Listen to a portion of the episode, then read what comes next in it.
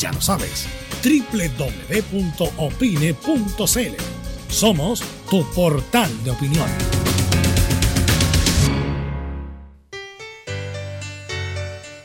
Dolores articulares, dolores musculares, cuídese. ¿Sabía que de no tratar a tiempo ese simple dolor, usted será un adulto mayor con serias dificultades en su vida diaria? Para ello, tenemos la solución Life, el producto natural más efectivo para eliminar todo dolor articular y muscular. Llame ahora al 22 594 05 25 22 594 05 25 Life, la solución. Es muy importante, es urgente, es vital que entre todos detengamos el coronavirus. Y todos podemos ayudar a través de una sencilla acción. Quédate en casa por tu salud, la de los niños y la de los adultos mayores. Sigamos los protocolos que entrega la autoridad de salud y evitemos contagiarnos o contagiar a nuestros seres queridos o a otras personas. Quédate en casa porque es la mejor manera de ponerle fin a este virus. Nosotros te seguiremos informando y acompañando, pero te invitamos de todo corazón que por favor lo hagas. Es muy fácil. Quédate en casa. Quédate en casa. Quédate en casa. Quédate en casa. Quédate en casa. Quédate en casa. Recuerda, al coronavirus lo derrotamos entre todos. Seamos responsables. Es un mensaje de Radio Portales, la primera de Chile. Comercial IAC Compañía Limitada. La mejor calidad mundial en laminados decorativos. Comercial IAC Compañía Limitada es Vertec en Chile. San Ignacio 1010, Santa Rosa 1779, Avenida Mata 446 y Portugal 501. Comercial IAC Compañía Limitada es Vertec en Chile. Gracias a los superdividendos, tu hipódromo Chile siempre te paga más. Juega en Teletrack.cl. Descarga gratis la nueva aplicación de tu hipódromo Chile que siempre te paga más. En Radio Portales, de lunes a viernes, de 15.30 a 17.30 horas, Salud Eterna un espacio de conversación y orientación en el mundo de la medicina natural. Consulte con nosotros al 226-139-705. 226-139-705. Pida además su moringa olífera ancestral original de la India. Salud Eterna, de lunes a viernes, de 15.30 a 17.30 horas, en Radio Portales, la primera de Chile en tu corazón. Los esperamos.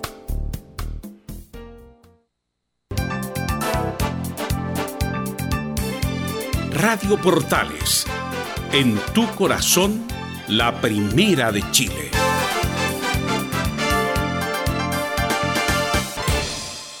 Atención a la red deportiva de emisoras amigas de Radio Portales. Al toque de gong, sírvanse conectar.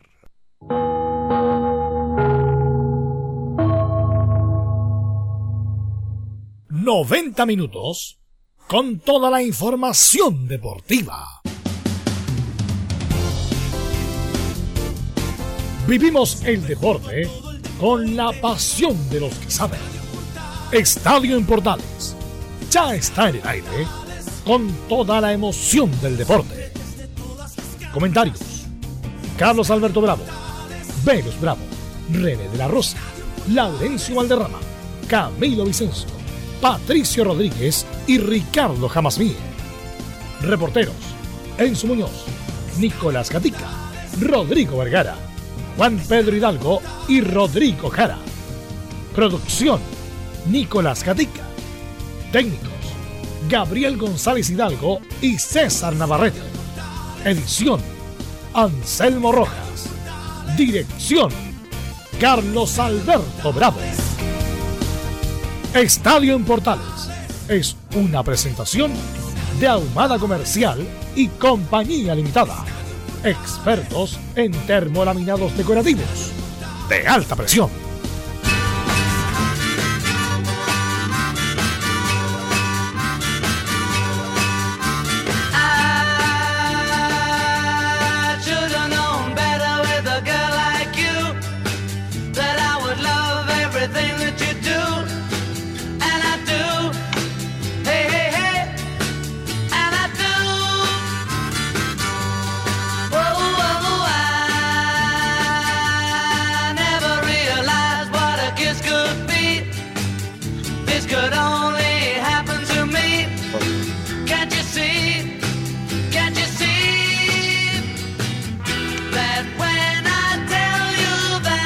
Horas con 35 minutos, Estadio Portales en el aire. Hoy, por supuesto, viernes musical y estamos con la banda más importante e influyente de la historia, que es Los Beatles. Pero este viernes musical es muy especial, se lo quiero dedicar a mi tío Juan, Juan Yankee Tour, que falleció ayer. eh, y justamente su banda favorita era The Beatles. En su juventud incluso participó en una banda tributo, en una banda de imitadores donde él cumplía el rol de Paul McCartney, Maca, como le decían. Él decía que se parecía a mi tío y la verdad, a esta altura, yo creo que también creo que se parecía. Así que saludar a mi tía Raquel, que fue su compañera entrañable por más de 50 años, cumplieron hace poco 50 años de matrimonio, a mis primos, sus hijos, y a mi abuela, que ve también partir a otro de sus hijos.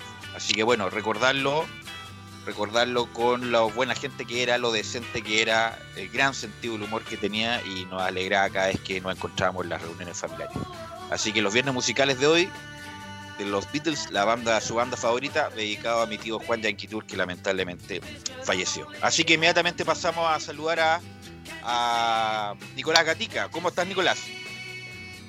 ¿Qué tal, Belu? Buenas tardes. Nos unimos a las condolencias para la familia de Juan Yanquitur y también ahí a Belu, lamentablemente por este hecho que está ocurriendo, ya sabemos por esto de, de la pandemia y todo lo que ha pasado en el último tiempo. Claro, decir que bueno, hoy día en Colo Colo vamos a analizar más en profundidad lo que fue, lo, cómo va a ser el protocolo, aunque no se sabe cuándo se va a volver, pero por lo menos ya el kinesiólogo entregó algunas directrices de cómo va a ser el trabajo de Colo Colo y también tendremos algunas declaraciones de Maturani, de Mouche sobre su llegada y su labor en, en el equipo de Colo Colo. Ok, gracias Nicolás Gatica. Enzo Muñoz, hay una fecha muy importante que se celebra hoy, don Enzo. Buenas tardes, Belu. Primero también, como, como lo dijo Nicolás, sumarme a las condolencias Gracias. a tu familia directamente y a, a ti, obviamente, que eres más cercano a nosotros. Y lo segundo, sí, vamos a recordar eh, esa final mítica final que fue precisamente el 12 de junio del año 2011, donde la Universidad de Chile daba un partido vuelta increíble, donde el primero lo pierde 2-0 y el segundo lo termina ganando 4-1. Y lo otro es que hace un par de minutos terminó la conferencia de, de Caputo, de Hernán Caputo, director técnico de Universidad de Chile. Estuvimos ahí, obviamente, y vamos a escuchar también declaraciones de él, de él que no alcanzó a ser parte de esa generación por lo demás. Ok, gracias Enzo. Vamos a recordar una fecha muy especial para los hinchas de la U y también una fecha especial para los hinchas de Católica, don Camilo. Sí, muy buenas tardes, Belu, eh, para ti, para todos los auditores y también, por supuesto, eh, por supuesto para estas condolencias, bueno, para ti, para, para toda la familia. Eh, sí, pues para- también para la hincha católica porque significó también después de esa una mala conmemoración para la católica porque después se significó cinco años y medio sin obtener el título en aquella oportunidad. Don René de la Rosa, ¿cómo está? Buenas tardes. ¿Cómo estás, Belu? Buenas tardes eh, a todos los oyentes de Estadio en Portales y especialmente a ti y a tu familia eh, por el lamentable fallecimiento de tu tío. Eh, a mí me tocó hace muy poco con mi madre, se sufre mucho, todavía eh, es, es- es muy prematuro decir que pasa eh, súper rápido el dolor, eh, eso eh, es, eh, es mentir, eh, mentirse a uno mismo, pero hay que enfrentar la vida, eh, disfrutarla a lo máximo con las- los seres queridos. Así que me sumo las condolencias de todo, a toda tu familia, Velus. Y bueno, estar hablando aquí de, de fútbol hoy día, un día tan agradable, ahora que, que llovió, que se despejó, ahora hay que despejar también la idea y esperar que todo viene en el fútbol y que vuelva lo, lo antes posible. Gracias René, muy, muy amable por tus palabras. Vamos inmediatamente con los titulares que lee Nicolás Gatica. Entonces, con los temas de esta jornada de día viernes acá en Estadio en Portales. En España se inició o se reinició la liga con el triunfo de Sevilla ante el Betis por 2 a 0. En Italia hoy se juega la primera semifinal vuelta de la Copa Italia entre el Milan y la Juventus. Mañana será el turno del Inter de Alexis Sánchez frente al Napoli. También se da a conocer el ranking FIFA del mes de mayo donde Chile se mantiene en el lugar 17.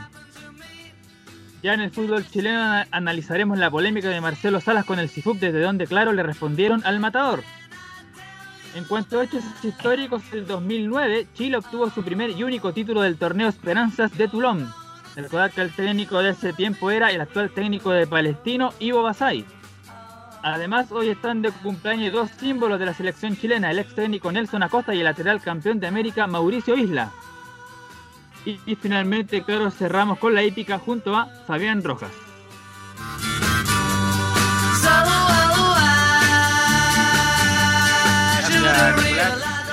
Bueno, saludar a Nelson Acosta, que está disminuido físicamente en el último tiempo. Un saludo técnico que quedó en la historia del fútbol chileno, no solamente por lo hecho con, con Unión, con Cobreloa y con la selección chilena, sino por su personalidad. Y también Mauricio Isla, que cumple 32 años. Pero ayer, antes de, eh, de cerrar el programa, justamente estábamos hablando de las declaraciones fuertes que dijo Marcelo Sala al Cifut, sobre todo a Gamadiel García y Luis Marín. Ellos tienen una, un intercambio hace mucho tiempo con Luis Marín, porque no sé si recuerdan, Camilo, que Luis Marín, uno de los últimos equipos de su carrera fue Deportes Temuco, y no terminó bien esa relación. Incluso me acuerdo perfecto, estando este año en Portales un par de años, llamamos a Luis Marín para un contacto y bueno, nos dijo muy amablemente que no podía contestar porque estaba en un litigio con, con Temuco, y eso está, estoy hablando hace 3, 4 años. Así que hay un qué entre Luis Marín y Marcelo Sala, y vamos a escuchar la primera del Gran Matador. Eh, no es que yo ponga, le ponga apellido del Gran Matador, pero es un Gran Matador, independiente de lo que pueda opinar respecto a su labor dirigencial. Y la primera de Marcelo Sala es que él cree que no es factible volver el 31 de julio. Creo que es bien bien difícil. Ya estamos a 11 de junio, eh, estamos en muchas muchas zonas con, con cuarentena. eh, acá en la región metropolitana todavía no se llega a un pic de, de, infectados por, por esta pandemia, que es lamentable que nos ha complicado a todo a todo el mundo en realidad y a todo el país acá con en- no solamente en el fútbol sino que en, en mucha en, la vida diaria de toda la gente entonces yo creo que la fecha quizás sería una fecha un poco para tratar de ir de ir un poco organizándose y, esperando de, si pasa esta pandemia, que, que lo veo complicado que sea de aquí a, a un par de semanas más, porque tiene que empezar a entrenar un mes antes al menos, eh, se pueda jugar, pero ojalá sea así. Yo creo que todos queremos jugar, los jugadores quieren estar en la cancha, quieren entrenar, pero eh, yo soy más cauteloso y, y en el club también estamos yendo un poco más por el, por el tema de salud, que creo que, es mucho más importante en este momento que, volver a entrenar a toda costa y,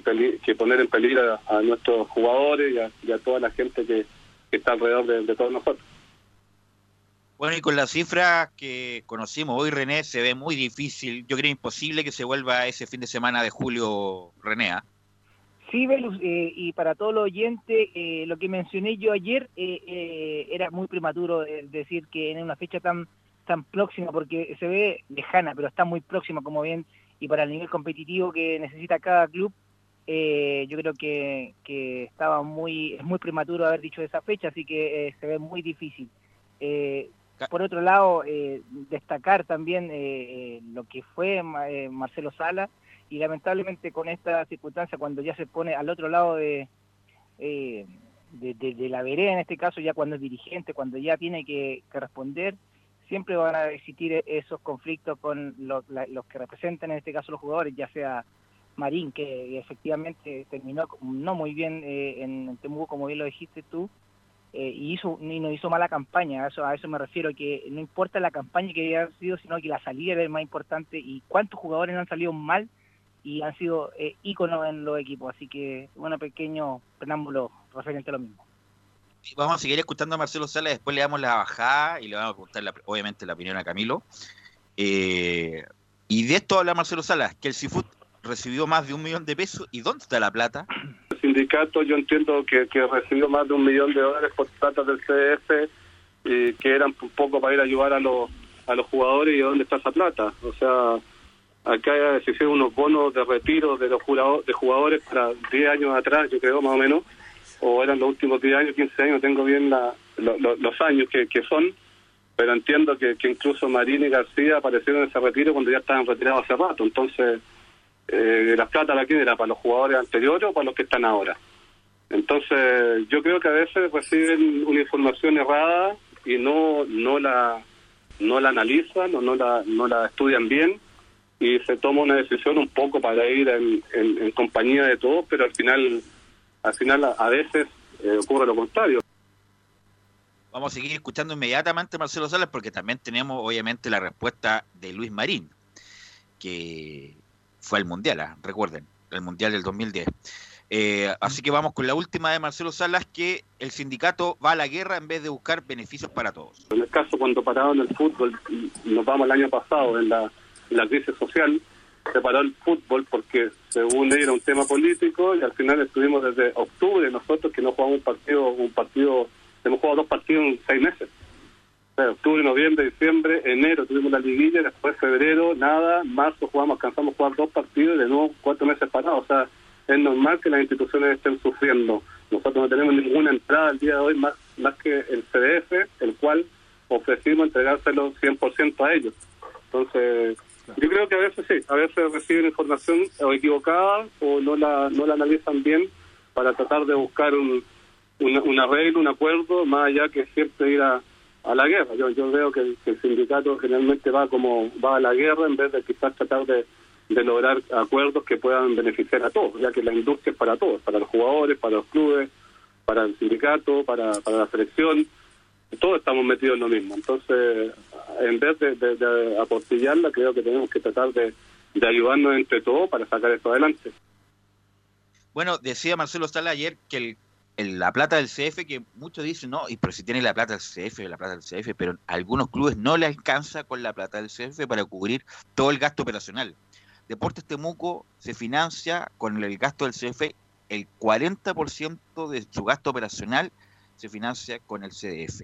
El resto tiene o de sponsor y borderó y merchandising, me imagino yo. No, como decía Marcelo Sala, no es yo, yo estoy describiendo un hecho, no estoy haciendo un juicio de valor respecto al mismo. Hace cuántos meses que no se juega, desde octubre ha jugado dos partidos. eh, se cayeron, se le cayeron dos de los. Él tiene cinco sponsors institucionales, corporativos, oficiales, se le cayeron tres. Le quedan dos sponsors. Eh, más encima no juega, por lo tanto, René, desde esa óptica es súper atendible. Además, que son 18 los equipos que se han acogido la ley de protección del empleo. No es que Marcelo Salas solo haya estado con esta norma. Yo creo que hay una cuestión que va más allá de la coyuntura. eh, René, Camilo, no sé qué les parece. Además que, Velus, la plata, como bien tú decías, la, los clubes de la primera vez B es menor, mucho menor que Además. los clubes de la, de la primera A, porque no, porque son distintos, transmiten un partido de- o dos partidos de la fecha, creo, bueno, eh, entonces son, son, me- son menos dinero también, claro, y, y los partidos que jugaron este año fueron cuatro en, en esa liguilla, que fue acá en el Estadio Nacional, es decir, tampoco estuvieron allá, allá de local y solo un partido deben haber tenido los últimos, en el último tiempo en el Germán Beckett, así que no, obviamente en ese sentido estoy, estoy de acuerdo con Sala. Y además, eh, comentaba Marcelo Salas que él ofreció varias, bueno, imagino que uno hace fe de las palabras que dice, en el sentido de que 70% eh, que se retomaba el, público, el, fútbol sin público, 50% sin público, o sea, había varias modalidades, no se llegaron a acuerdo y tuvieron que ir a la famosa AFC. Y como se dice en el campo, ¿qué dijo el otro? Vamos a escuchar a, a Luis Marín, po, a Luis Marín, que habla la, la primera de Luis Marín que habla justamente de este fondo de retiro, la primera de Luis Marín. Me parece bien, de partida parte con un, con un gran error Marcelo Salas, porque no es un millón de dólares menos, es un dinero que, que va con sus respectivos impuestos pagados, los cuales paga el sindicato. Y es un, es un proyecto público, es un, un- algo que nosotros hicimos el 2017 en conjunto con, con todos los jugadores de Chile cuando fue la negociación del, del canal, donde habían otra cadena más que en la competencia y, y Turner ganó los derechos de, televisión por 15 años. Nosotros ganamos un proyecto el cual fue presentado tanto a la NFP, a los jugadores y al canal, a ambos canales. El proyecto, el proyecto Fondo Retiro, el cual lo conversamos muchas veces en el programa, y no solamente el proyecto Fondo Retiro, sino también viene con un proyecto de, de educación y salud, el cual nosotros impartimos desde el 2017. Cerca de 60 jugadores han sido beneficiados por el Fondo Retiro, el cual eh, beneficia a jugadores retirados desde el 2017 en adelante.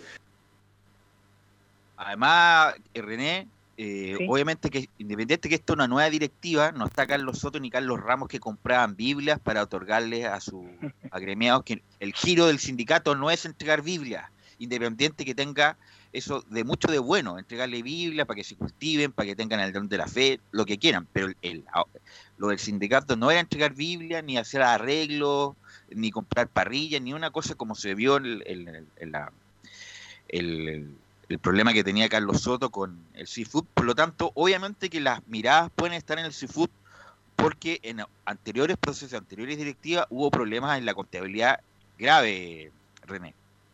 Sí, eh, recordémosle a la gente que Carlos Soto, no sé cuánto, eh, si alguien me puede ayudar, cuánto tiempo estuvo como presidente del sindicato de futbolistas y fue una- un golpe fuerte de Gamaliel haberlo reemplazado. Por eso, obviamente, que hay una sospecha fundada, ni siquiera infundada, respecto de lo, de lo del seafood, porque ha habido malos, eh, malos manejos. Algo repuso, retornó Carlos Soto, la verdad. Además, hay que decirle al señor Marín que no es una institución pública lo del sindicato, es un sindicato privado de jugadores. O sea, o sea, es un sindicato no es una institución pública, no pertenece al Estado, a eso me refiero.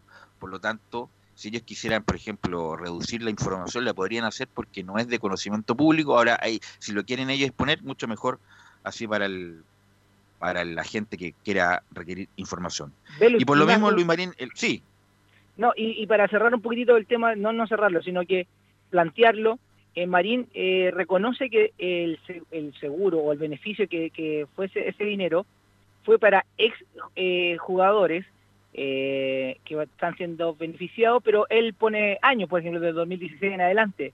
¿Y quién pone esos años? ¿Quién, quién dijo así? ¿Quién, justamente, a eso me refiero. justamente René. ¿Qué criterio ellos ocupan para darle el retiro a X jugador y a X jugador no? ¿Cuál es el criterio? Me gustaría saberlo. eh, porque Marcelo Salas le dijo, bueno, ¿y por qué Marín, que tuvo una carrera entre comillas buena, en el sentido económico, que jugó en, clubes importantes, jugó en la U, que fue banca siempre, jugó en O'Higgins, que sé yo, jugó en varios clubes, Gamaliel García estuvo varias veces en el extranjero, ¿esos jugadores reciben fondo de retiro? ¿El fondo de retiro es a todo evento, a todo jugador, o solamente a los menos favorecidos? Bueno, sería bueno saberlo y eso yo no lo sé. Eh, así que vamos a escuchar la, la segunda de Luis Marín respecto a que hacen auditorías todos los años en el CIFU. Eh, nosotros hacemos auditorías todos los años, las cuales años atrás no se, no se hacían, no se hicieron auditoría en el sindicato, nosotros lo hacemos todos los años por prestigiosas empresas. El fondo de retiro también es vigilado por Turner porque tiene beneficios específicos dentro del contrato y son dineros que no se pueden usar en otra cosa que no sea en beneficio de los jugadores. Tiene cuentas separadas, tiene eh, auditorías separadas, las cuales están monitoreadas y trabajadas por KPMG, eh, una multinacional muy, muy grande. Nosotros también estamos creando una fundación del sindicato en la cual va a poder manejar, ayudar a distintos jugadores con todos estos beneficios. Entonces es importante poder aclarar eso y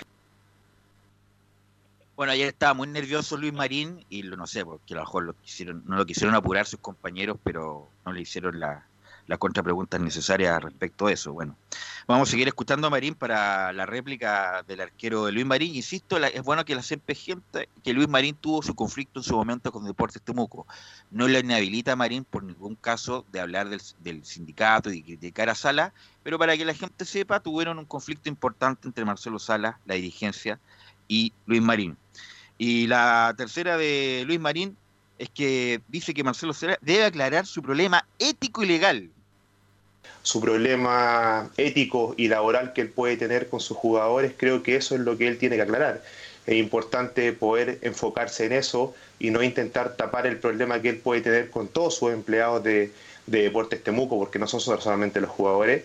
Eh, querer taparlo con esto, con una gestión que ha sido eh, muy, muy bonita, la cual nosotros nos, nos- nos tiene muy, muy orgullosos y la verdad que vamos a seguir haciendo con mucho con mucha transparencia, con mucha tranquilidad, con muchas ganas, con, con lo que a nosotros nos apasiona. Tenemos la tranquilidad que los estatutos y todo lo que se está haciendo en el sindicato es aprobado por una asamblea, la cual es mayoritaria y, la cual decide eh, todo lo que son las decisiones importantes de nuestro gremio. A mí me hubiera gustado preguntarle a Marín, ¿cuál es el problema ético en todo esto? Por, por favor, ¿te puedes ampliar lo que quisiste? ¿Cuál es el problema ético si estamos en una pandemia donde hay una situación económica demoledora para muchos sectores de la economía, donde los flujos no alcanzan, viejo?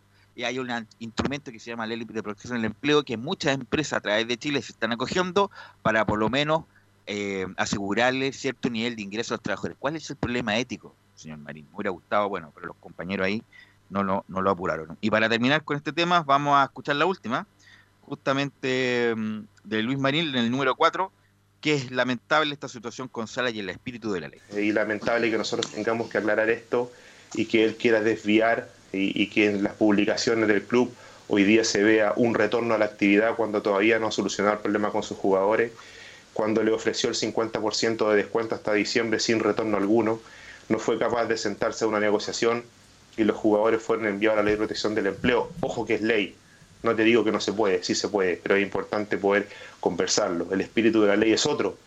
El espíritu de la ley es para aquellas empresas que no, no, no reciben todos sus ingresos y él lo ha seguido recibiendo el concepto del, del- del dinero al canal del fútbol, eh, le llegó íntegro desde el estallido social. Y más aún, los 3,2 millones de dólares que le llegó a todos los clubes de forma eh, igualitaria. Pero justamente eso es lo que da, no sé si lo hace adrede o lo de Luis Marín, pero insisto, una cosa es ese flujo, pero no hay actividad económica, no hay flujos diarios para cumplir con las obligaciones diarias. Por eso me extraña eso, René Camilo, lo que hizo Luis Marín, bien acomodatizo también a sus intereses, Camilo.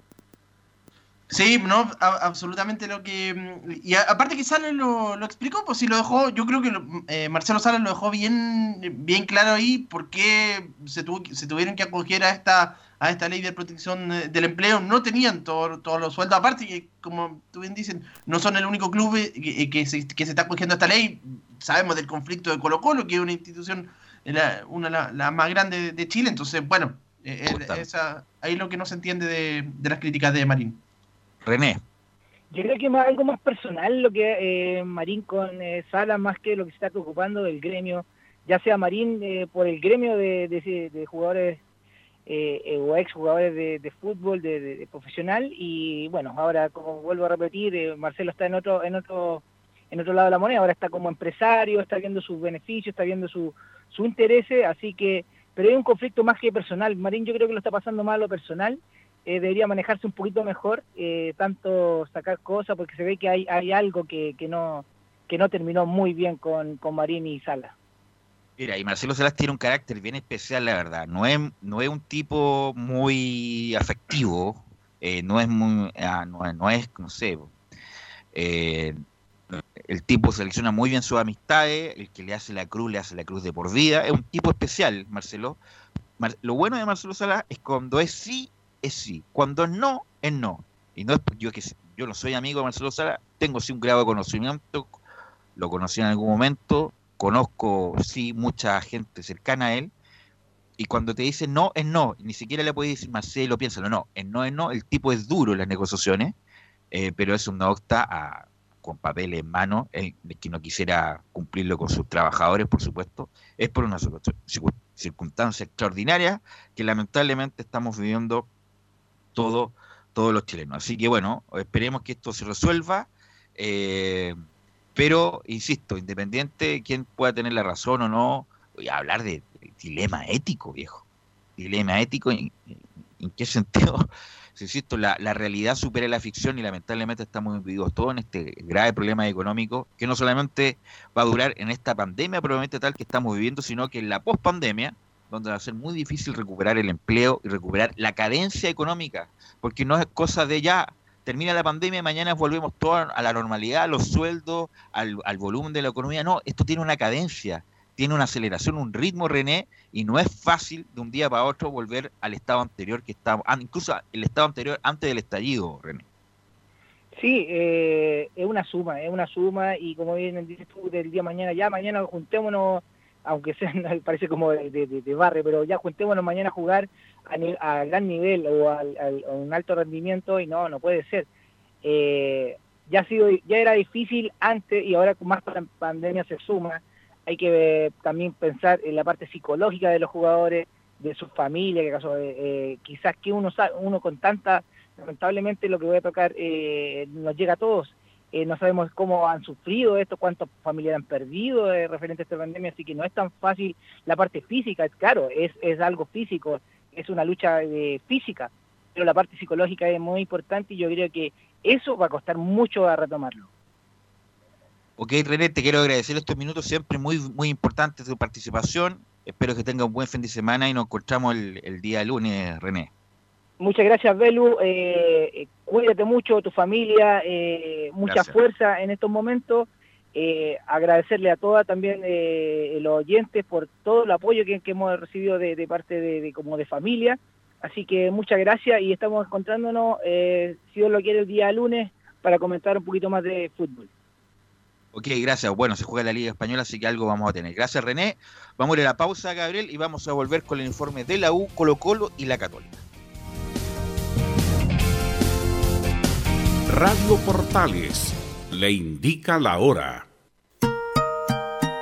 13 horas 59 minutos.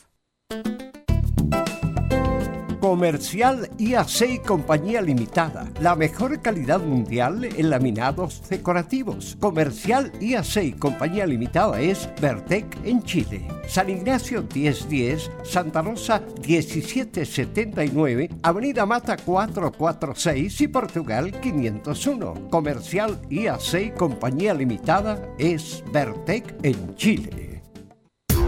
¿Quieres tener lo mejor y sin pagar de más?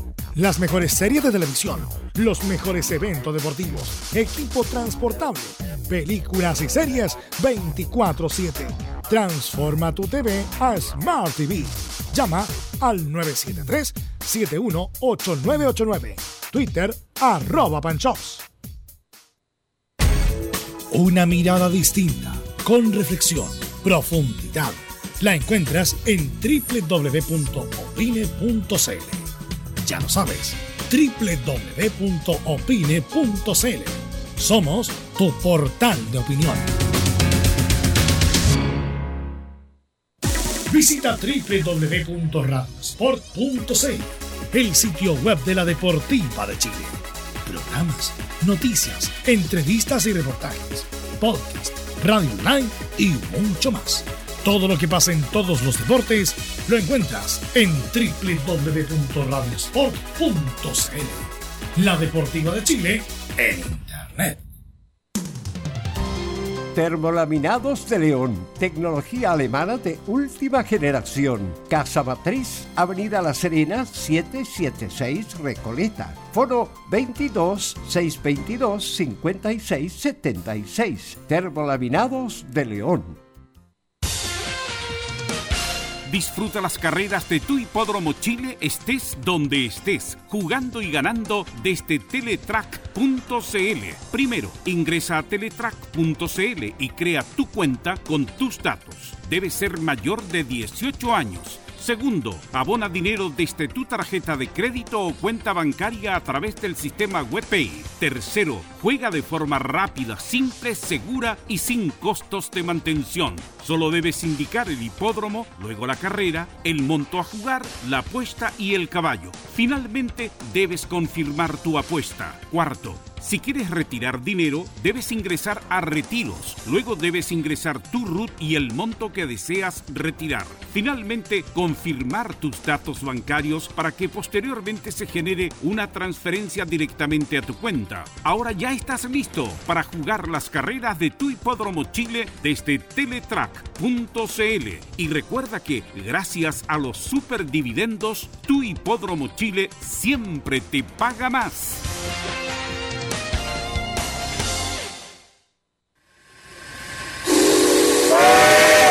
No se pierda todos los días a medianoche, lunes a domingo en Radio Portales, el tren del recuerdo.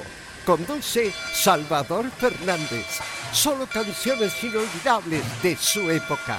Contáctese con Salvador Fernández al foro 22 319 7959. Le esperamos esta medianoche con el tren del recuerdo en Estación Portal.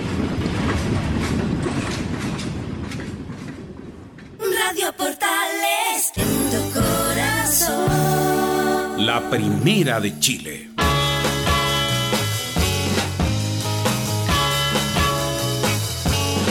Before this dance is through, I think I love you too. I'm so happy when you dance with me. I don't wanna kiss or hold your hand. It's funny try and understand. There is really nothing else I'd rather do. Cause I'm happy just to dance with you. I don't need to hug or hold you tight. I just want to dance with you all night. In this world there's nothing I would rather do. Cause I'm happy just to dance with you. Con 5 minutos, la banda señera inmortal de Liverpool nos acompaña en estos viernes musicales. E inmediatamente vamos a ir con Enzo Muñoz para recordar una fecha muy especial para la gente de la U, eh, que se celebran ya nueve años de esa gran gesta, de esa gran épica Enzo Muñoz. Sí, precisamente estamos hablando de, de la final de la apertura del año 2011, donde en el primer partido Universidad Católica eh, le termina haciendo dos goles a la Universidad de Chile el 9 de junio, precisamente a eso de las 20 horas en el Estadio Nacional, con goles de Tomás Costa y Mil- eh, Milovan Mirosevic, eh, y en el partido de vuelta, eh, Universidad de Chile logra dar vuelta a este resultado con tres goles de, Gustavo Canales, un autogol de Juan Eluchanz y un- el descuento para Católica de parte de Lucas Prato en un plantel que estaba compuesto por jugadores como Johnny Herrera, eh, el, mismo Matías Rodríguez, eh, José El Pepe Roja, Eugenio Mena, Charles Arangui, eh, Marino, Bocellur, eh, Seymour precisamente, eh, Eduardo Vargas, Gustavo Canales, el mismo Puch que actualmente está en Católica y que fue como el inicio de la era San Paoli Velus. Así es, cómo olvidar eso. eh, recordar que la U jugó miércoles, a ver si me ayuda Camilo también. Ya ese fue el primer, la, la- la primera temporada que yo empecé a trabajar en, estaba en Portales. Eh, bueno, la U pierde ese partido no jugando mal con Católica 2-0, con dos goles de Milovan Mirosevic, como, como No, olvidarlo. uno de Costa. Velus, uno, uno de Costa y el otro de Costa, Mirosevic. ya. Mirosevic el segundo, que fue prácticamente el minutos finales y prácticamente ya era entregarle la copa a la Católica mejor. Y lo que más llama la atención es que incluso hacía más frío que hoy. Era el miércoles, jueves, 7 de la mañana, 20.000 personas haciendo fila, y no estoy exagerando, 20.000 personas haciendo fila para adquirir una entrada para la final. La gente la, era la gente de la U, dije, pero esto está loco, viejo, están prácticamente la final perdida. Bueno, 20.000 personas afuera del Estadio Nacional tratando de adquirir una entrada para la final. Y, y además tiene todo ese condimento que la Católica de todavía pasa el, palos- pasan los años, todavía no le encuentro explicación cómo llegan celebrando con cotillón. Ese famoso cotillón que va a quedar marcado de por vida. Llegan celebrando. Si hay alguno, hay algo que tienen los jugadores de fútbol, son códigos. Entonces no puede llegar celebrando con eh, guirnaldas, con cornetas, con no sé qué, bajándose incluso hasta bailando. Y cuenta la, la anécdota que esos mismos videos inmediatamente la gente de la U los toma y se los va a mostrar a la gente de la U para que salgan aleonados como nunca, Camilo. E insisto, no sé qué, parece que el preparador físico fue el de la idea, que era mm, el que trabajó en Colo Colo también. ¿Cómo se llama Eh, el preparador físico? ¿Oyarzún puede ser? No, no, no, era el que trabajó con Pizza Ah, argentino. eh, Gonzalo Freitas. No, no era Gonzalo Freitas. Algo parecido, sí, sí. Pero, pero, pero claro, era, era bien. Bueno, y cometen un error grave, Camilo, al, al salir bajando del bus celebrando como si hubieran ganado el título. Sí, absolutamente. Y lo, lo dijo Tomás Costa ahora durante este periodo en una entrevista que tuve la oportunidad y reconoció que fue una embarrada, absolutamente. Lo dijo con otras palabras, pero, pero eh, en ese sentido que, que obviamente no tendría que haber llegado de, de esa manera, eh, sobre todo después de, claro, después de haber ganado eh, No do- acuerdo. 2 a 0. No me acuerdo del apellido, pero trabajó también con la Bruna en Colo Colo. El argentino sí era muy buen preparador físico, un histórico de Argentina, pero no me acuerdo el apellido. A ver si nos ayuda alguien con el apellido del preparador físico. Enzo Muñoz. Sí, precisamente ese partido será recordado y otro que también fue en una fecha como un día como hoy, pero de 1996. Eh, luego de- del partido de la semifinal de por la Copa Libertadores el 5 de junio de 1996, donde Universidad de Chile empata a dos con River Plate en el Estadio Nacional, se tenía que jugar la vuelta el día 12 de junio, precisamente Disculpa, el mismo año. Jorge, Fleitas, me, me comenta aquí Laurencio por interno. Jorge Fleitas era el, el PF católico que dicen que se le ocurrió ir con cotillón y bajar del bus y todo lo demás, pensando que ya la católica era campeón. Sí, retomando lo, lo que les venía diciendo, se cumple un nuevo año más de, de lo que muchos hinchas denominan como el, uno de los grandes robos a Universidad de Chile en ese partido del, del 12 de junio en el Estadio Monumental de Buenos Aires, el estadio donde hace de local River Plate, donde finalmente el conjunto argentino termina ganando por, por un gol a cero y después obviamente se termina consolidando como campeón eh, de la Copa Libertadores, venciendo por eh, venciendo a, a- precisamente al cuadro de, de América de Cali. Así es, en la final. Pero bueno, recordar, eh, disculpa Enzo, como tuvimos a Canales, yo uh, tuve un Instagram hace poco con Rivarola respecto del recuerdo y detalles que uno no sabía, como lo comentamos ayer lo de Puch, que Puch amagaba, aga- amagaba, amagaba, amagaba y no, nunca tiraba al centro. Bueno, después Canales le dijo para el segundo tiempo, si amagas para adentro, pégale al arco y yo voy a estar ahí.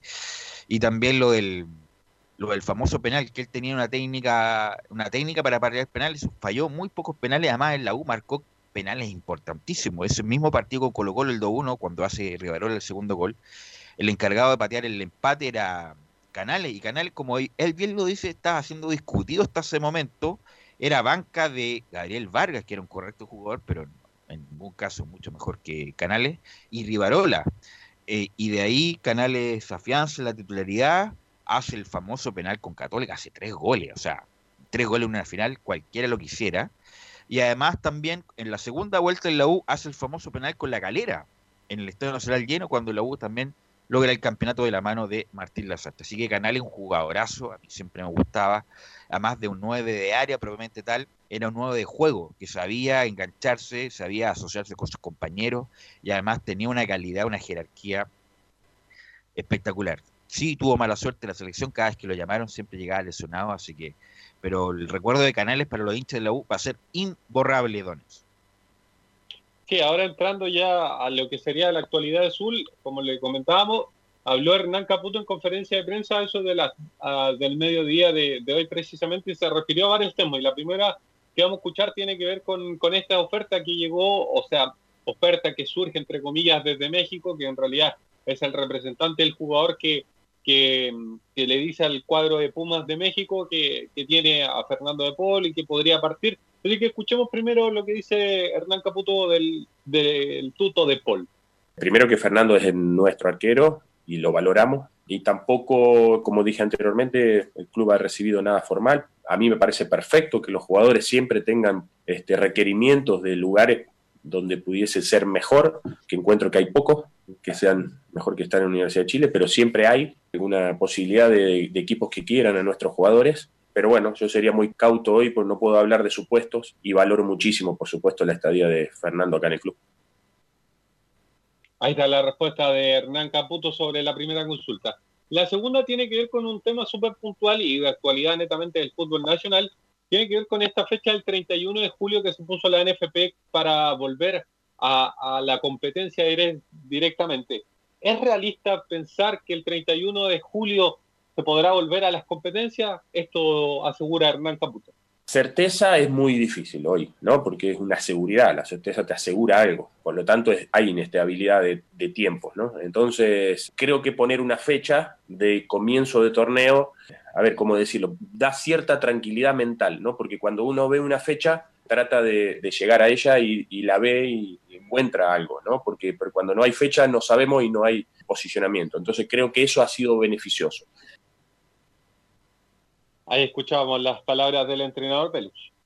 Sí, además es difícil trabajar así, lo hemos dicho, trabajar desde la distancia. Ayer escuchaba al Pipo Gorosito en, en el CF, que decía esto del Zoom es puro verso, el Zoom, entrenando vía Zoom, entrenando el balcón, obviamente porque no se replica la realidad en la cancha de juego, obviamente que no se replica, es una es una, un entrenamiento para atenuar las dificultades físicas que van a tener los jugadores después, porque obviamente es distinto al ritmo de partido, la realidad de partido, pero algo tienen que hacer y es justamente lo que están haciendo con los instrumentos que les provee el club o los que le trata de proveer el club de hacer un trabajo físico normal, acorde, para que no lleguen después con eh, descompensaciones musculares. Eso. La otra- Zoom- Sí, Camilo. Sí, pero el Zoom es como más para reforzar la parte, la parte conceptual en ese sentido. En Además. eso ahí se puede avanzar, pero claro, de ninguna manera la, la parte física. Sí, escuchemos la siguiente de Hernán Caputo que, se refiere con, una situación súper particular porque se dice que si vuelve el campeonato nacional, no está corroborado por así decirlo, pero si vuelve el campeonato nacional, volvería en la fecha que, que quedó pausada.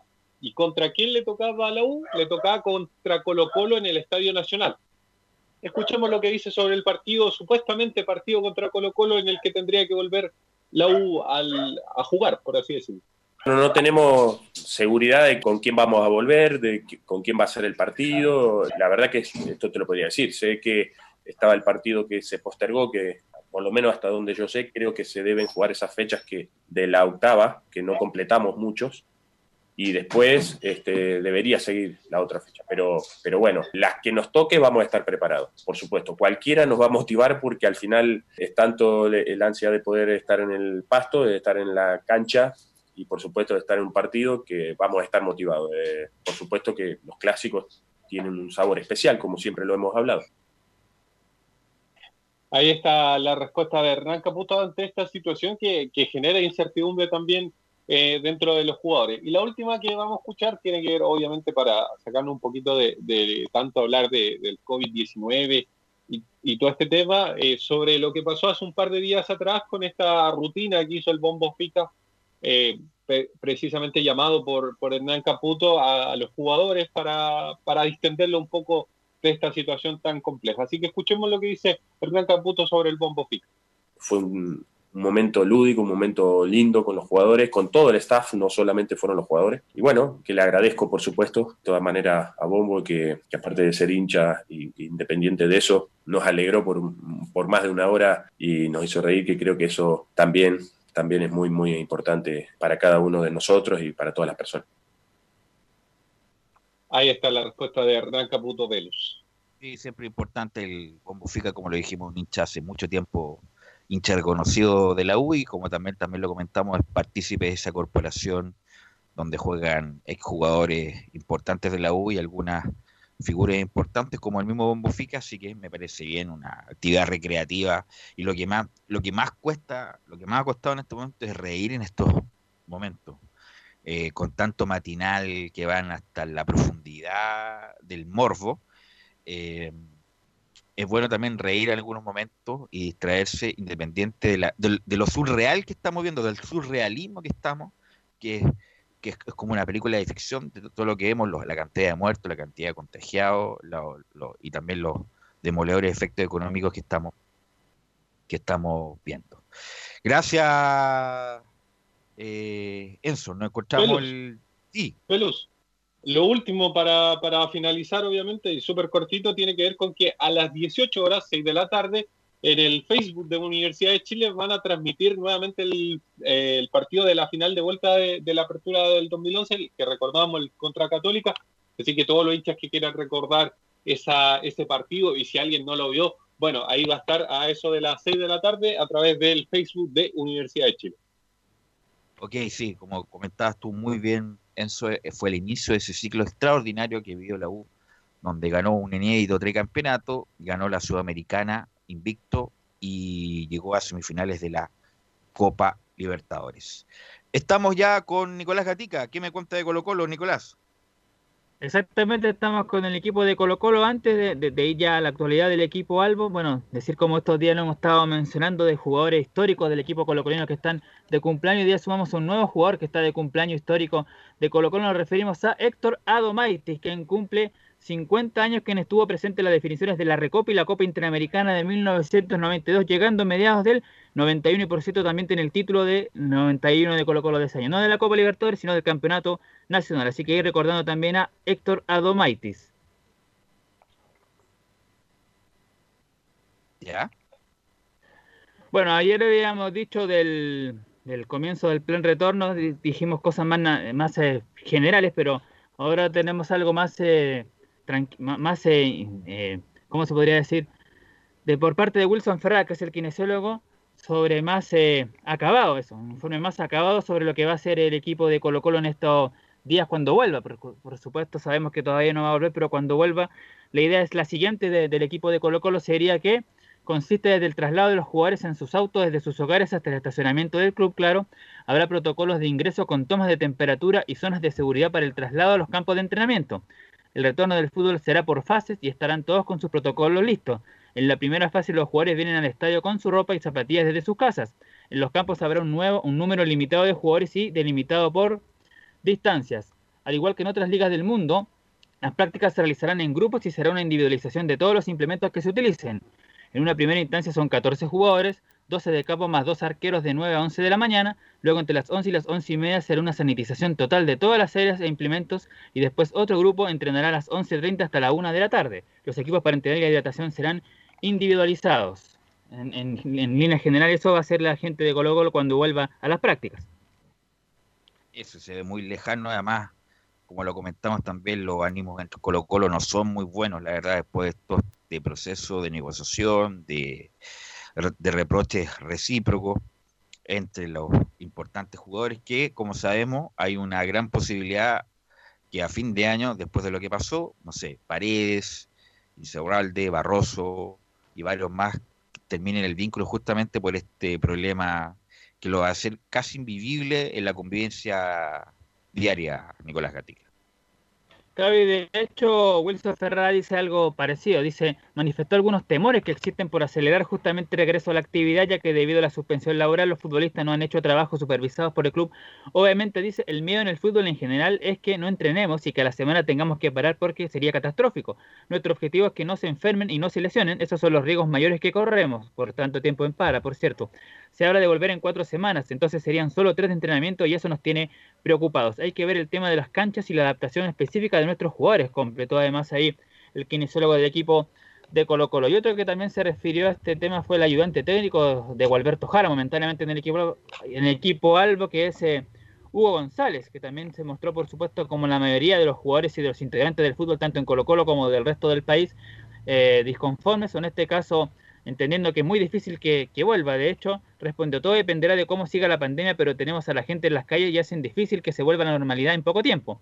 Es una cuestión de sociedad que no hemos sabido aminorar el virus, pero es una cuestión cultural. Además, dice, está la capacidad, poca capacidad de disminución en los casos de contagio en el país, sumado además, y aún una porción no pequeña de gente sigue sin respetar las medidas de confinamiento. Así que también ahí todos se muestran contrarios a la vuelta del fútbol. Y para cerrar el tema de Colo Colo, una información que está nos entrega ahí la audiencia, eh, bueno, de primera fuente, pero que está en desarrollo, es que el eh, Colo Colo habría decidido en un comienzo, claro, habría decidido de no traer eh, refuerzos durante esta temporada por el, todo el tema que ya conocemos. Pero claro, ya no se puede traer refuerzos ya lo que queda de temporada. Claro. ¿Hay alguna ventana, Camilo? Me parece que hay una ventana a mitad de, ahora a mitad de año. Ya. Donde pero no- está la posibilidad de salida, pero, pero, pero no es tanto parado, yo creo es difícil en realidad. Sí, yo creo que con lo que ha pasado para Colo Colo, por algo también definió seguir con Gualberto Jara hasta fin de año. La idea no era, la idea original no era eso, por eso fueron a buscar a Escolari eh, y con los jugadores también lo mismo. Eh, ya, yo creo que Colo Colo va a terminar con lo que tiene y yo creo que el resto de los clubes igual. A lo mejor el próximo año, si es que hay competencia internacional, o sea, yo creo que va a haber, ahí recién a lo mejor incorporar algunos jugadores. Gracias, Nicolás Gatica. Eh. Y ya, y vamos con Camilo. ¿Qué me cuenta de la Católica, don Camilo? Sí, pues y la, y en la Universidad eh, Católica que, eh, bueno, vamos a continuar escuchando declaraciones del arquero eh, Matías eh, Tituro, que fue el último que estuvo, el último que estuvo dialogando con, con los medios, y sobre dos temas en particular. A propósito de que nosotros también lo dijimos en, en el programa a comienzo de semana, de que esto de que se pusiera una fecha ya, ya es para ir programando, si no, es, si no será ahí, será después en agosto y, y as- y así sucesivamente hasta cuando, hasta cuando vuelva el fútbol. Y los jugadores están de acuerdo con, con eso. Se le preguntó a Matías Dituro, dice que motiva tener una fecha tentativa para el regreso. Sí, obviamente, obviamente que, que es una situación que, que- que te motiva, por ahí te quita un poco la ansiedad, el saber que ya tenés una fecha que, como dije antes, es estimativa porque estamos muy atados a lo que vaya sucediendo en el país y, bueno, pero tener esa fecha eh, sí, obviamente ha cambiado muchísimo, muchísimo en lo anímico estos últimos días y en los entrenamientos también y preparándonos para llegar a, a cuando tengamos los entrenamientos con el club, estar preparados físicamente. Ya, eso con el, el primer audio. Y también respecto a lo que va a ser eh, el regreso al torneo, bueno, hay equipos que ya, hay dos equipos que ya han eh, entrenado. El Guachipato está de a poqu- ha ido a poco volviendo a las prácticas, y Antofagasta, también que han ido retornando, claro, en grupos eh, diferenciados, fueron de A4, en el caso de deportes Antofagasta, y se le pregunta a Matías Dituro, ¿cómo dice que, él de- eh, que el regreso debería ser eh, parejo para todos? Y bueno, la verdad que eso no lo sabemos. Eso tendríamos que esperar a que pasen las tres o cuatro fechas que van en el fútbol alemán y, ver lo, que va lo- o sea, en el fútbol, que pasarían en el fútbol chileno y, y ver cómo, cómo, cómo va la tendencia, por así decirlo. Yo creo que, que es como un receso de vacaciones donde estuvimos entrenando y, y la vuelta si es con cuatro semanas de anticipación de entrenamiento, yo creo que va a ser muy parejo para, para todos. Claro que va a ser disti- distinto un periodo de vacaciones normal, porque generalmente son dos semanas de, de- de vacaciones, dos o tres semanas, y ahora va a ser más de dos meses después de, que vuelvan eh, a entrenar. Así que mm, eso con las declaraciones también del arquero Matías Dituro y, y uno que estuvo recordando también eh, su paso, su llegada a la Universidad Católica es Germán Lanaro, que ya lleva desde el año 2015 que está en el equipo, en el equipo cruzado, e incluso lo han, apodía- lo han apodado como La Navarro los hinchas, como en referencia a, Fabio Canavaro, bueno, hay una, una, como defensa central ahí de la, de la Universidad Católica, pero ya tiene seis títulos, recordaba ahí, así que eso con, con el periodo la, con la Universidad Católica eh, durante esta jornada. Camilo, eh, ¿quiénes son los que terminan contrato en la Católica? Usted tiene la lista actualizada, se recuerda quién termina en contrato. Buenanote es uno de ellos, ¿no? Buenanote es uno de ellos. Me parece que también, bueno, San Pedro es otro que está a préstamo, que también no debería continuar. Hasta Buruaga también termina contrato. Y los otros se, han se les han ido renovando, porque recordemos que terminaba ahora. Fue en salida, que terminaba justo ahora, se le renovó. Lo mismo Toseli, que terminaba este año y se le renovó. Y Agüed también, que era otro. Agüed es otro de los que termina, que también podría renovar. No, Puch tiene dos años más. Puch Dos años de contrato. O sea, el 2020 y el 2021. Eh, claro, a Puch le renovaron ahora hasta el 2022. 2022, ah, ya, puch, hay, hay puch de, para rato entonces. No, claro, la, la, la incertidumbre en lo de Buenanote es que como que no hay mucho interés, independiente que es un buen jugador. Eh, lo de Agüet, lo más probable es que sí. Y lo, sí, sí. lo dejaría, obviamente, Agüet un buen jugador. Y lo de San Pedro, que eso yo lo veo más difícil, producto del alto valor, a menos que Católica pueda negociar otro préstamo con Rosario Central, pero difícil lo veo. Eh, además que, bueno, llevamos tan pocas fechas si San Pedro marcara 15 goles lo que resta de temporada, no me, no me cabe duda que la Católica haría No sé, no, no, Católica no va a comprar ningún, nunca un pase. Pero a lo mejor la mitad del pase o, o un cargo por préstamo, no sé. Pero está lo de San Pedro por, el- por lo que cuesta la opción es, es- complicado, Camilo, que se materialice. Eh, es difícil, a pesar de que, bueno, en las ocho fechas marcó cin- cinco goles, eh, pero, pero va a ser difícil que ya no compraron la mitad del pase que era más barato, que era un- entre comillas, y después lo otro, obviamente ahora a fin de año va- eh, eh, es más, eh, más caro. Hay que recordar de los jugadores que han llegado a la Católica, ninguno ha, ha sido compra de pase, pues de todos han sido préstamos de, de refuerzo este año, sí. Sí, sí, así que hay que ver lo que va a pasar eh, eh, con, con, esa, con, la- con las negociaciones, pero lo de Agüed lo más probable es que va a continuar también en, en la Universidad Católica para la próxima temporada. Ok, Camilo, muy amable, muy, muchas gracias. Nos encontramos el lunes para una nueva edición de Estadio en Portales. Sí. Eh, sí, Camilo. Sí, antes de antes de, mm, de el, eh, mencionar para el fin de semana, a propósito de, de- de transmisiones de que vimos lo del partido de la selección chilena, que se va a poder ver las finales de Campeonato del Mundo del 86 este fin de semana. Ah, no me digan, el CF. Exactamente, lo de Ah, Argentina bueno. con Alemania. Con Alemania, 3-2, el Mundial de Maradona. el Mundial de Maradona. Así que hay como, como para que la gente lo tenga como dato. Y además, bueno, está la Liga Española, la Liga Italiana. Hoy juega Cristiano, juega la Juventus. Para los que están ahí aburridos en casa, juega la Juventus con Cristiano Ronaldo. Y además, eh, mañana juega Messi, el Barcelona con Arturo Udela. Así que por lo menos va a haber fútbol para poder ver a través de la televisión pagada. Así que gracias Camilo, gracias Nicolás Gatica, gracias Enzo Muñoz. Vamos a ir a la pausa, Gabriel, y volvemos con Fabián Rojas y todo el bloque del aire. Radio Portales le indica la hora. 14 horas 29 minutos. Termolaminados de León, tecnología alemana de última generación. Casa Matriz, Avenida La Serena, 776 Recoleta. Foro 22 622 56 76. Termolaminados de León. ¿Quieres tener lo mejor y sin pagar de más? Las mejores series de televisión, los mejores eventos deportivos, equipo transportable, películas y series 24/7. Transforma tu TV a Smart TV. Llama al 973-718989. Twitter arroba panchops. La radio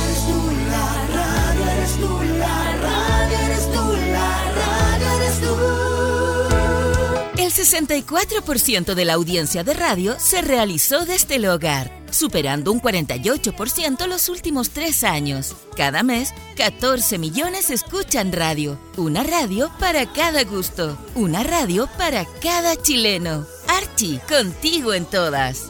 Fuente Ipsos, Análisis Radios, marzo 2020. Comercial IAC y Compañía Limitada. La mejor calidad mundial en laminados decorativos. Comercial IAC y Compañía Limitada es Vertec en Chile. San Ignacio 1010, Santa Rosa 1779, Avenida Mata 446 y Portugal 501. Comercial IAC y Compañía Limitada es Vertec en Chile. Gracias a los superdividendos, tu hipódromo Chile siempre te paga más. Juega en Teletrack.cl. Descarga gratis la nueva aplicación de tu hipódromo Chile que siempre te paga más.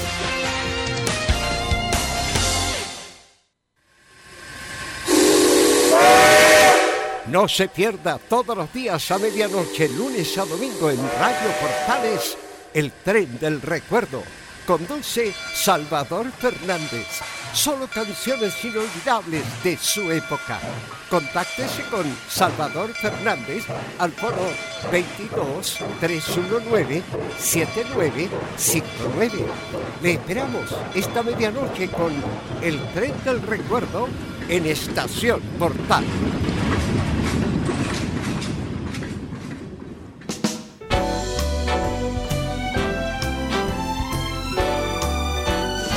Radio Portales, en tu corazón, la primera de Chile.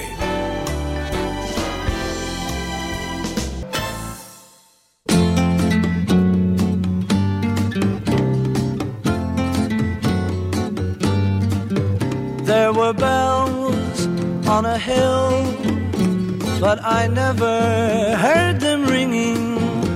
No, I never heard them at all till there was you. There were birds in the sky, but I never saw them winging. No, I never saw them at all till there was you. Then there was music. 14 horas con 33 minutos y la banda de Liverpool, la- el grupo de Liverpool, Beatles, está en los viernes musicales de estadio en Portal. Ya estamos conectados con Fabián Rojas para que nos hable de la hípica y de la jornada de ayer, porque fue, me parece que la última jornada, ¿o no? Eh, Fabián. No, hoy Velus se está llevando a cabo la última jornada. ¿eh? Imagínense, son las 2 con 32 minutos y ya se va a correr la décima competencia, 10 carreras en, estos, eh, en este corto tiempo, porque hay 21 competencias. Claro, Valparaíso Sporting ha decidido realizar. La décima carrera. ¿cierto? Claro, y vamos a ir con el relato en vivo y en directo acá en Vamos, Estadio vamos. Portales, Velus. Sí, porque 1100 ya están 1100 ingresando metros. incluso- ¿Sí? 1100 metros la carrera de la décima carrera. Claro, eh, se están, ing- están ingresando ya los participantes de esta décima competencia. No corre el ejemplar número 6. Hablamos de Milin Duran. No será de la partida el ejemplar número 6 en Milin Dura. Luego le vamos a comentar más al respecto de esta reunión de carreras que ya ha tenido de todos. El día miércoles tuvo un, un castigo bien fuerte para el jinete Jorge Francisco Hernández. Eso y más se los vamos a comentar acá en esta edición de Estadio Portales con este bloque de la hípica. También noticias que nos llegan desde el exterior, desde China, desde Hong Kong, el hipódromo de Hong Kong, en donde se realizó una jornada de carrera tras un diluvio que ocurrió en dicha ciudad. Están ingresando los disculpa. participantes. ¿Sí? Sí, usted, vamos, usted me interrumpe de inmediato cuando vamos con la carrera, pero me imagino que hicieron gestiones, no sé, por la gente la hípica para que sea una excepción la hípica en esta cuarentena, me parece que no, no, no pasó mucho, ¿no? Sí, sí, hicieron todas las eh, eh, los trámites correspondientes, pero el eh, MinSal ha sido drástico de mientras todas las comunas que estén en cuarentena no se pueden realizar ningún eh, eh, evento deportivo. En este caso, la hípica se incluye aquello. Vamos a ir con el relato, Velus, luego vamos a comentar más aquello. 3 pesos con 10 paga el ejemplar número 2 Infinite Way. Ingresaron ya gran parte de los ejemplares al partidor de esta décima competencia. El premio Ubita Azul lo hace Fascur. Todos ubicados comienzan a prepararse y se da la partida a la décima competencia. El premio Ubita Azul por Estadio Portales. Por el centro sale a cortar eh, distancias eh, Jorito por los palos lo hace Main. En el tercero Regalito. En el cuarto queda Señorita Flo. En el quinto por los palos Bateshba. En el sexto Fascur. Séptimo por fuera viene tipo bárbaro. En el octavo lugar tus ojitos. Girando en la curva en el noveno, hermano querido. En el décimo, Infinite Way. Un décimo, gordo revoltoso. Duodécimo, Celian. Entraron a tierra derecha.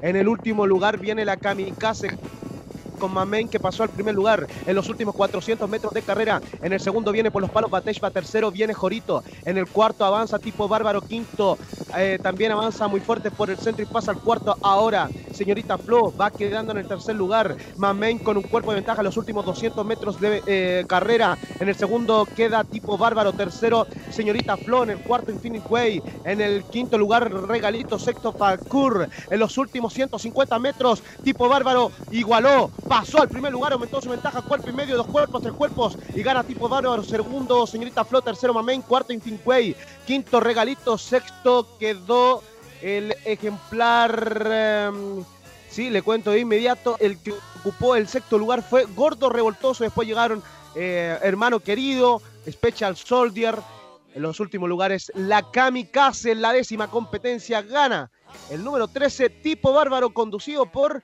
la yoqueta Leslie Carolina González quien obtiene su segundo triunfo en este día de hoy. Belu Bravo gana el 13 Tipo Bárbaro. Gracias por el tipo, no, tipo Barbo, hoy ganó con autoridad Fabiana, con mucha autoridad, el último 100 metros prácticamente no tuvo competidor, pero le quiero preguntar, porque estaba estoy viendo la carrera en vivo, obviamente, eh, me imagino que hay muchos jinetes y saben que van a competir por competir, que no tienen ninguna opción de ganar, ¿ah? que es como para completar más bien el número de competidores, Fabián. Sí, por supuesto. Lo que pasa, mire, Belu, eh, esto también para que, para que la gente que está escuchando aprenda un poco, porque quizás dice, pero ¿cómo va a arriesgarse corriendo un ejemplar que, que no lleva ninguna opción? Pero hay un sinfín de, de cosas que hay que agregarle. Por ejemplo, este tipo bárbaro hace pocos días corría carreras eh, prácticamente similar a estas y llegaba figurando, claro, un cuarto, un tercero, pero también estuvo corriendo en series superiores. ¿Qué quiere decir esto? Que el caballo, al tener figuraciones, por ejemplo, ahora gana tipo bárbaro y va a subir eh, puntos, que es en el handicap, y esto es todo manejado por los handicapers a nivel nacional. Y quiere decir que este ejemplar va a subir unos puntos que no le va a permitir correr con estos mismos ejemplares que enfrentó el día de hoy. No obstante, va a correr con ejemplares que vienen bajando la serie y esos tienen más opción que el mismo tipo bárbaro. Todo va a ocurrir, va, puede pasar cualquier cosa en la hípica. eh, eso eh, hay que destacarlo porque en la hípica un ejemplar que tenga menos eh, posibilidades eh, también le puede pelear a otro ejemplar que, que quizás tiene más posibilidades. Pero le estoy dando un ejemplo de, de que los ejemplares van subiendo categorías. Ahora este tipo bárbaro al ganar sube una categoría que no le va a permitir correr este tipo de carrera que corrió el día de hoy y se le va a hacer más difícil ganar porque va a subir una serie que es mucho más difícil, mucho más compleja y por ahí se va a ver involucrada con ejemplares que tienen mucho más opción y que vienen bajando esta serie al no haber ganado en un par de, semanas. No sé si me, me expliqué bien, Velus. Sí, no, perfecto, perfecto. Sí, el punto claro es que uno ve los ojos de un común, común y corriente ciudadano, en el sentido, bueno, ese caballo que estaba compitiendo y que empezó y no tiene ninguna acción de ganar, me imagino lo hace, compite para para no hacer el loco, entre comillas, para estar en el pelotón, y pero no- sabe que no tiene ninguna chance de ganar. Sí, mire, por ejemplo, hoy hay 21 competencias y una de ellas eh, del índice 1 era esta, que el índice 1 es donde están lo- lo- los ejemplares eh, de más bajo nivel, donde están los, los más... eh, De medio pelo. Claro, los de medio pelo podríamos decir, porque después todo esto comienzan a, a- a asomar, por ejemplo, la próxima competencia es de índice 10 al 8. Y por ejemplo, acá tenemos un ejemplar que ganó una serie muy similar que fue el número 11, Fino a la Fine. Claro, queda en la misma serie porque eh, reajusta puntos, pero eh, cabe señalar que este ejemplar va a ir pesado en los kilos y por ahí pierde posibilidades de poder ganar la competencia. Va a depender de, de un sinfín de cosas, de el estado de la pista que hoy, por ejemplo, la pista del Valparaíso Sporting, eh, la de arena, en donde se están llevando a cabo las competencias el día de hoy, está un tanto anormal porque debido a la lluvia de, de esta madrugada, también en la quinta región, eh, se vio mm, eh, afectada también la pista del Valparaíso Sporting, pero cabe señalar que esta pista que tiene eh, la institución Viña Marina es tremenda y incluso los jinetes llegan eh, limpiecitos para po- poder volver a correr la próxima competencia. Eso con respecto, hay, hay muchos Fabián, factores eh, que van a... disculpa, ¿Sí? eh, a lo mejor lo han conversado con Carlos Alberto Bravo, pero ¿cuánto tiempo se demoran entre carrera y carrera? ¿Cuánto tiempo hay? ¿Cuánto ti- tiempo tiene que pasar entre carrera y carrera? Mire, por ejemplo, vamos a hacer el, el ejemplo del día de hoy. La primera fue a las 10 de la mañana. A las 10 de la mañana la primera competencia y eh, la última a las 20 horas con 15 minutos de un total de 21 competencias. Si uno lo saca por media hora, son prácticamente 10 horas y media las que están eh, en transmisión. eh, Pero, en o sea, termina esta carrera, en media hora más viene la otra. Claro, porque viene una. Belú, para, para ser bien exacto, ahora, después de la competencia, viene una revisión por parte de una junta de comisarios. En el fútbol es eh, el estamento que. ¿Cómo? Como el VAR. No, más allá de esto, es como cuando le entregan la sanción al futbolista, ¿cómo se llama aquello? Tribunal de penalidades. Claro, el tribunal de penalidades, pero que, que el tribunal de penalidades eh, dictamina su sentencia en una semana después. Acá lo hace transcurrida la carrera, eh, después vienen unos minutos, la revisan la junta de comisarios que está interpuesta por tres personas, eh, en este caso Enrique Jurasek también es uno de los, Claudio Flores y don Jaime, se me olvidó el apellido, eh, de los tres personas que están para revisar este tipo de competencias. Por ejemplo, el día miércoles en donde estuvimos con una transmisión completamente en vivo y en directo, eh, un ejemplar que llegó en el tercer puesto fue derivado al quinto lugar tras eh, eh, realizar molestias al que ocupó el cuarto y el quinto lugar y este ejemplar que había ocupado el tercer lugar fue derivado al quinto sin recibir premios y el que había llegado quinto ocupó el cuarto y el que había llegado al cuarto ocupó el tercero y estos recibieron así premios. Por eso es tan importante también la cantidad Eso no lo ven, en el- lo ven en el momento, Fabián. lo se ve en el momento. lo ven en el momento. También tienen una revisión con video, con, con este sistema que también que utilizan en el fútbol, que es el VAR, que es el video de asistencia eh, para, para todas las personas que trabajan con algún tipo de eventos deportivos como este, eh, como esta envergadura. También hay otra plataforma que es el Photofinish que define al ganador cuando un lugar es estrecho y por ahí se pierden eh, ocho minutos eh, para revisar las competencias y para aclarar el resultado oficial. Que por ejemplo ahora de la décima competencia ya nos han entregado el resultado oficial, que el ganador fue el número 13, tipo bárbaro. Por ejemplo, la señal oficial se puede apreciar aquello. Segundo fue el 7, señorita Flo. Tercero el 3, Mamain. Cuarto el 2, Infinite Way. Quinto el 5, Regalito. No corrió el 6. Sale el tiempo también, que fue 1 minuto 9 segundos 52 centésimas. Y ese ya es el resultado oficial de esta competencia. Y para mm, concluir con lo que estábamos comentando, claro, los comisarios revisan eh, la carrera eh, terminada, cruzaron el disco y ellos ya comienzan a revisar las competencias.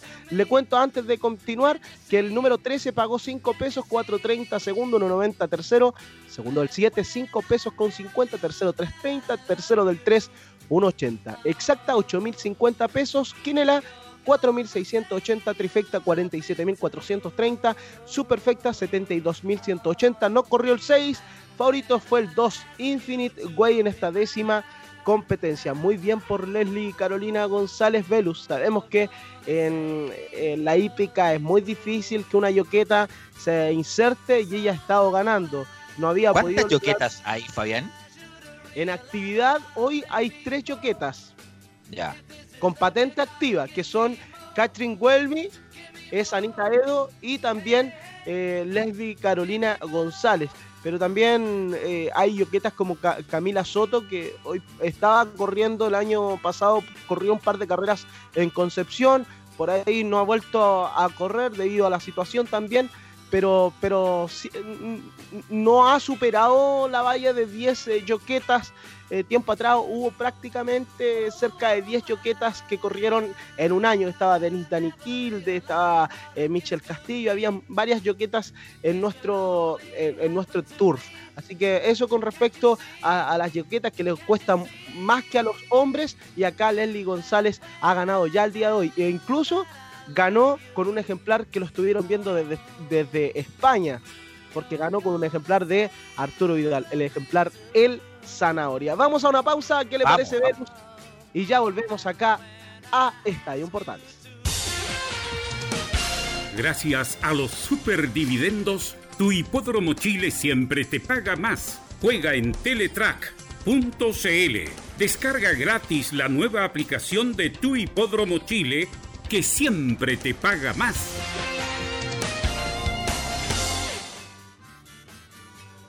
Y de esta, de esta yoqueta que estábamos hablando, Fabián, ¿cuál es que tiene mayor proyección? La, Leslie González es la que tiene mucha, mucha proyección. Además, muy acaba de ganar. joven. No, y además vive en Renca, güey. Ah, perfecto.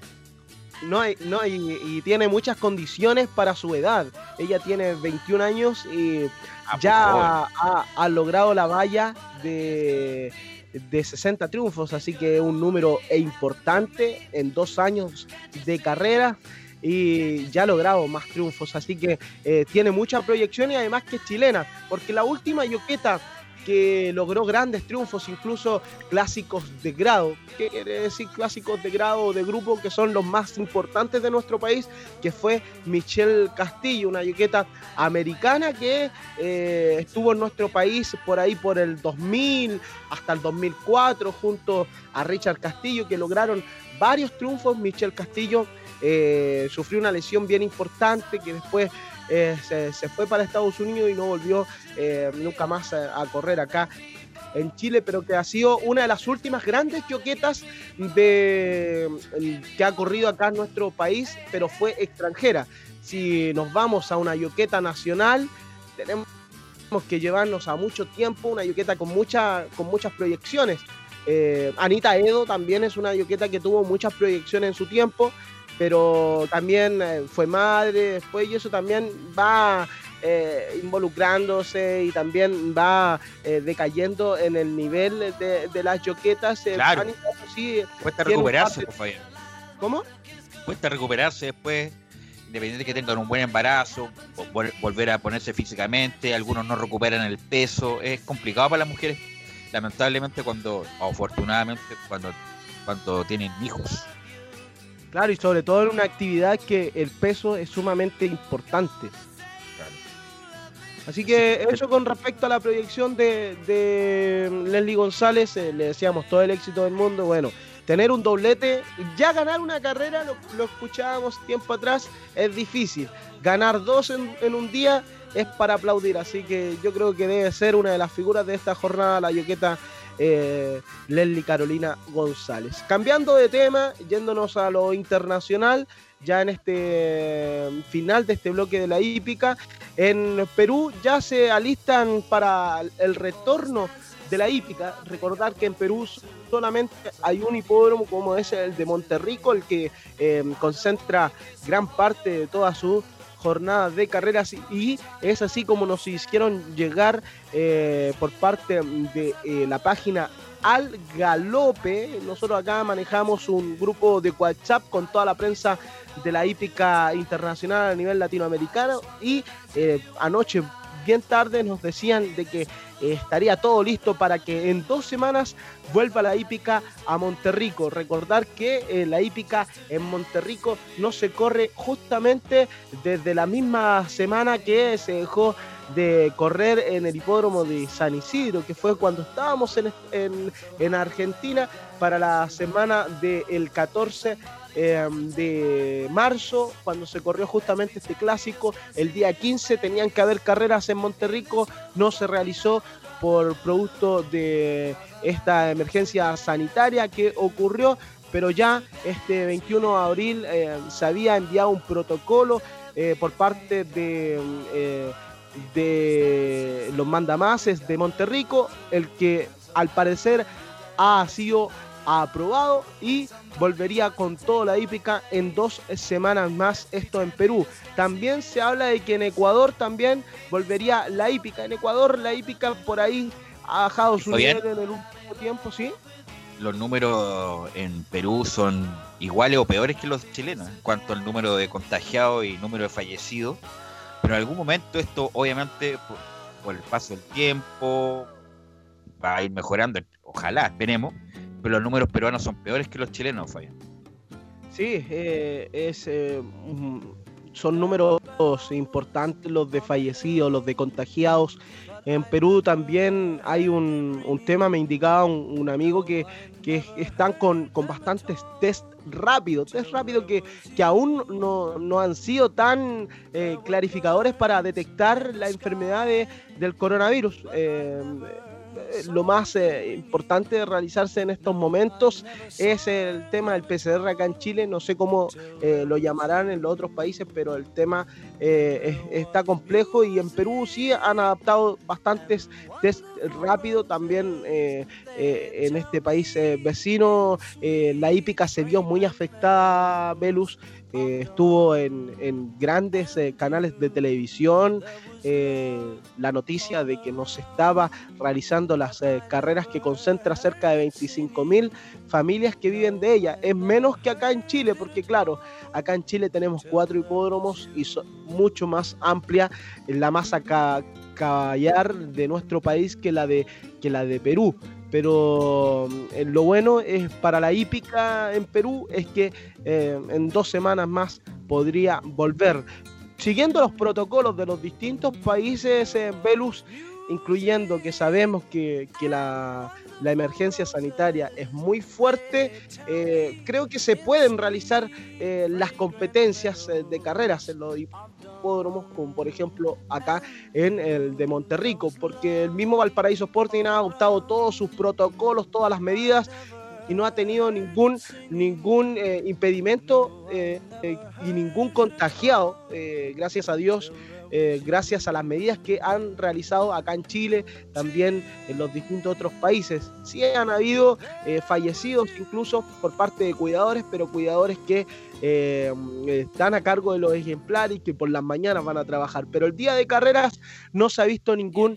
eh, profesional afectado. Y para finalizar, Velus, lo que le hacía mención al principio, en Hong Kong hubo un, diluvio por una lluvia, incluso eh, hubo por ahí una noticia bien importante porque se pronunció alerta en negra que no se da siempre y se dio en las últimas horas. Sin embargo, después de las horas, el hipódromo de Hong Kong abrió nuevamente eh, sus puertas para los ejemplares y volvió a realizar eh, competencias eh, de carreras. El único, uno, uno de los únicos hipódromos que, no ha cerrado las puertas desde que se inició todo esto de la pandemia ha sido justamente el hipódromo de Hong Kong. Eso con respecto a eh, la información eh, de la hípica a nivel nacional y también internacional del, del último día, claro, desde ayer que estamos con estas últimas informaciones y se las estamos entregando acá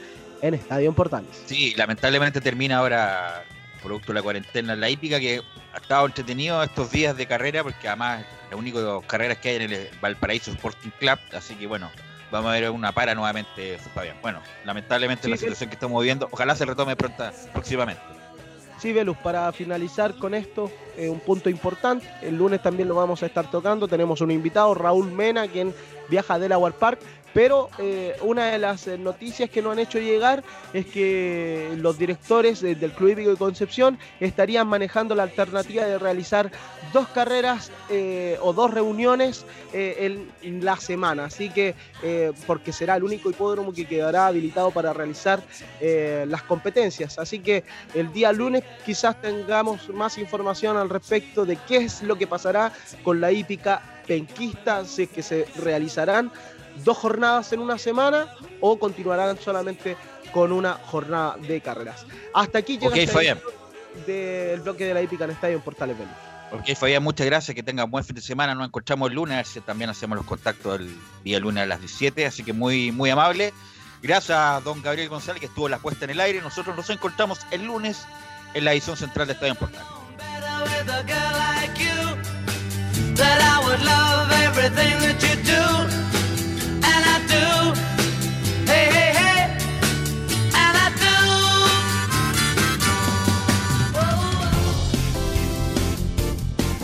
Fueron 90 minutos con toda la información deportiva.